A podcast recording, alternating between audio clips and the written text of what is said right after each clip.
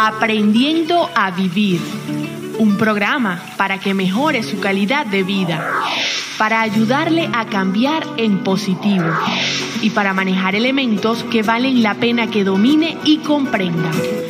Aprendiendo a Vivir por órbita televisión y con el doctor David Figueroa.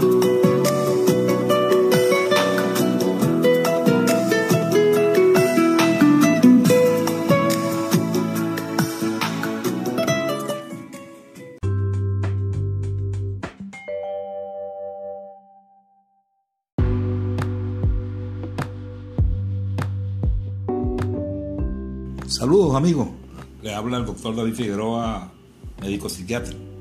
Hoy, hoy quiero referirme a este audio titulado El tener y el ser. Eh, esto tiene que ver con que los seres humanos tenemos varias alternativas en la vida para lograr lo que nos proponemos, para lograr nuestros objetivos.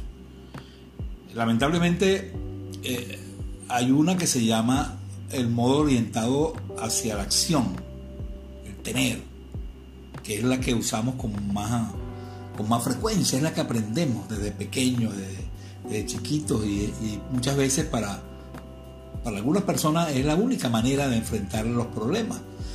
E, esta es una manera útil, necesaria, que ayuda mucho y, de hecho sirve mucho, ha servido para, para muchísimas cosas en la vida y hay que tenerlo. Sin embargo, hay como también otra alternativa que es la que no usamos. Si aplicamos el modo de acción a algunas situaciones donde no logra eh, tener un éxito. Este es el modo del ser. Vamos a empezar primero por el modo orientado a la acción, lo que se llama el tener. Ya hemos dicho varias veces que hay objetivos que dependen de nuestro control y hay objetivos que no dependen de nuestro control. Y eso, es clave aquí, manejarlo en este momento del problema del coronavirus. Por ejemplo, vamos a, vamos a usar ejemplos, creo que, vamos a, explicarlo mejor. Si yo me planteo un objetivo, deseo comprar un carro. es un objetivo externo, ¿no? Pero un objetivo que, depende de mi control, sí, yo creo que sí depende. Claro, los objetivos no, no dependen 100% de uno pero el inicio y el mantenimiento del objetivo debe depender de uno, porque si no, no, no, tiene sentido, es un objetivo mal planteado. Deseo tener un carro, por ejemplo. Vamos a usar ese ejemplo. En ese, con ese objetivo, eh, sentimos que para, lograr, para lograrlo tenemos que estar pendientes de esa situación. Es como cuando uno tiene un problema, uno analiza el problema, lo evalúa, trabaja con él todos los días, lo trabaja, lo trabaja, lo trabaja, hasta que uno logra la solución el modo habitual que tenemos y que hacemos eso todas las personas y, cada momento, todos los días. Pues. Entonces, en el modo orientado a la acción, para ese tipo de objetivos, es estupendo. Porque eh, necesitamos que las cosas sean diferentes, necesito un carro y los pensamientos los vemos como, como, como, como realidades. Pues. Es decir, si yo deseo comprar un carro y no tengo eso presente con, con mucha frecuencia, probablemente ese objetivo se me va a alejar. Claro, tengo que evitar también eh, hacerlo como una obsesión. Tengo que. Más bien es, plantear, porque el tengo genera un poco de, estrés, de angustia. Más bien plantearse deseo, me gustaría, quisiera, pero insisto, hay que tener ese objetivo siempre presente. Imaginarme mi carro, eh, me veo yendo a ver cuál es el carro, cuánto cuesta, cómo voy a hacer, cómo voy a hacer para pagarlo, voy a pedir prestado, voy a ahorrar, etcétera. Yo necesito que ese objetivo esté, yo estar pendiente de ese objetivo y tenerlo encima. Incluso lo transformo muchas veces en metas, que una meta es un objetivo cuantificable y verificable en el tiempo. Es decir, por ejemplo, digo, en este semestre voy a tener carro, o en este año voy a tener carro. Entonces, esta manera de, manejar los objetivos es estupenda, es necesaria y, y da, da resultado. Sin embargo, si yo me propongo otro objetivo distinto, que podría ser, usando otro ejemplo, cualquiera, vamos a un ejemplo, que yo diga, eh, deseo que mi pareja no sea tan peleadora, por ejemplo. Deseo que mi pareja no sea tan peleadora. Está bien, yo puedo decir, bueno, ese, objetivo este, depende de mi control.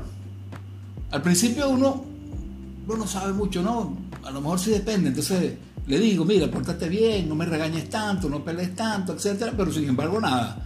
La mujer insiste, insiste, insiste y sigue peleando. Entonces, yo un momento que digo, bueno, que esto no depende de mi control. Si yo utilizo aquí el método anterior, que es el método de la acción, del tener, y estoy permanentemente pensando en eso, ¿qué voy a lograr? ¿Cambiar? No, todo lo contrario. Lo que voy a hacer es más bien eh, angustiarme, desesperarme y, darse golpes contra la pared, pues, sin tener resultado. Entonces aquí aparece la segunda manera de manejar los objetivos, que es el modo orientado al ser. Son como dos velocidades de un carro. El carro tiene velocidad y la velocidad sirve para una cosa, pero no sirven para otra. En este caso, como el objetivo es externo, el objetivo depende, no depende directamente de mí, usar el modo de acción no me va a dar resultado. Entonces tengo que usar un método alternativo. En este caso es el denominado modo orientado al ser. Que es, repito, que, no estamos acostumbrados, que nadie nos enseña, que nadie nos ha dicho, pero que está ahí. Y explica por qué muchas veces nos, complicamos y nos enredamos en los objetivos. En el modo orientado al ser, la mente está centrada en el aquí y el ahora. Nos acercamos a las experiencias incluso a, las que no son gratas, y, generamos una actitud que hemos insistido mucho aquí, que es el aceptar, aceptar. Es decir, llega un momento que yo digo, bueno, mi mujer es peleadora, ya he, intentado todo y no logro que deje de ser peleadora. Tengo dos opciones. Llegué como una inclusividad. Uno, o acepto que ella es así, probablemente ella también tiene virtudes, entonces pongo en la balanza y digo, bueno, es peleadora, pero es buena mujer, es honesta, es tal cosa y tal cosa, y tomo mi decisión y acepto y no, no sigo intentando cambiarla. O si veo que es inaceptable la situación, bueno, me alejo de ella, me rompo con ella. Entonces, pero no me quedo en el medio ahí, insistiendo, insistiendo, porque no voy a lograr nada. Entonces, en el modo del ser, experimentamos los pensamientos como parte de eso y, la respuesta básica es acercarse a, las situaciones. Eh, el modo del ser no es automático, es intencional. Yo, yo asumo el aceptar. El aceptar, insisto y repito, no es conformarse ni resignarse, no hacer nada, no, no, no, todo lo contrario. Aceptamos y hacemos cosas, pero hacemos cosas constructivas. Entonces, fíjense, vuelvo al ejemplo del carro. Tenemos dos velocidades. El drive sirve para ir adelante, el retro sirve para ir hacia atrás. No podemos usar una velocidad cuando no es la más conveniente. Vamos al ejemplo concreto de, del problema del coronavirus, por ejemplo, la cuarentena. Yo puedo plantearme ahorita, deseo que termine la cuarentena. Yo también deseo, todos deseamos, ¿no? Es natural. Pero la pregunta es, que eso termine depende de mí. Entonces yo me pongo a pensar todo el día, toda la noche, que termine la cuarentena, que termine la cuarentena, que termine la cuarentena. ¿Qué es lo que hago con eso? ¿Resuelvo el problema? No, me angustio, me desespero. Entonces, insisto, aquí no funciona el modo de tener, el modo de acción. Aquí funciona la otra alternativa, que es el modo del ser. Es decir, ¿qué hacemos? Pues aceptamos que esa es la realidad, aunque no nos guste, entendemos que esto es transitorio, tratamos de utilizar de una manera constructiva el tiempo de la cuarentena y actuamos en función de valores, actuamos en función de cosas positivas, de aprender de la experiencia. Entonces, fíjense que, que esta, esta situación estas dos alternativas tenemos que tenerlas muy, muy presentes. Esto es muy útil, ¿saben? Esto es, es, útil para todas las cosas, para muchísimas cosas en la vida. Es plantearse, ¿depende de mí o no depende? ¿Cuál es el modo más adecuado para actuar? Insisto, lamentablemente el tener, mm, hemos aprendido que hasta que no terminamos un problema no nos quedamos tranquilos. Vuelvo y digo, está bien, eso está bien para algunas cosas, pero para otras no.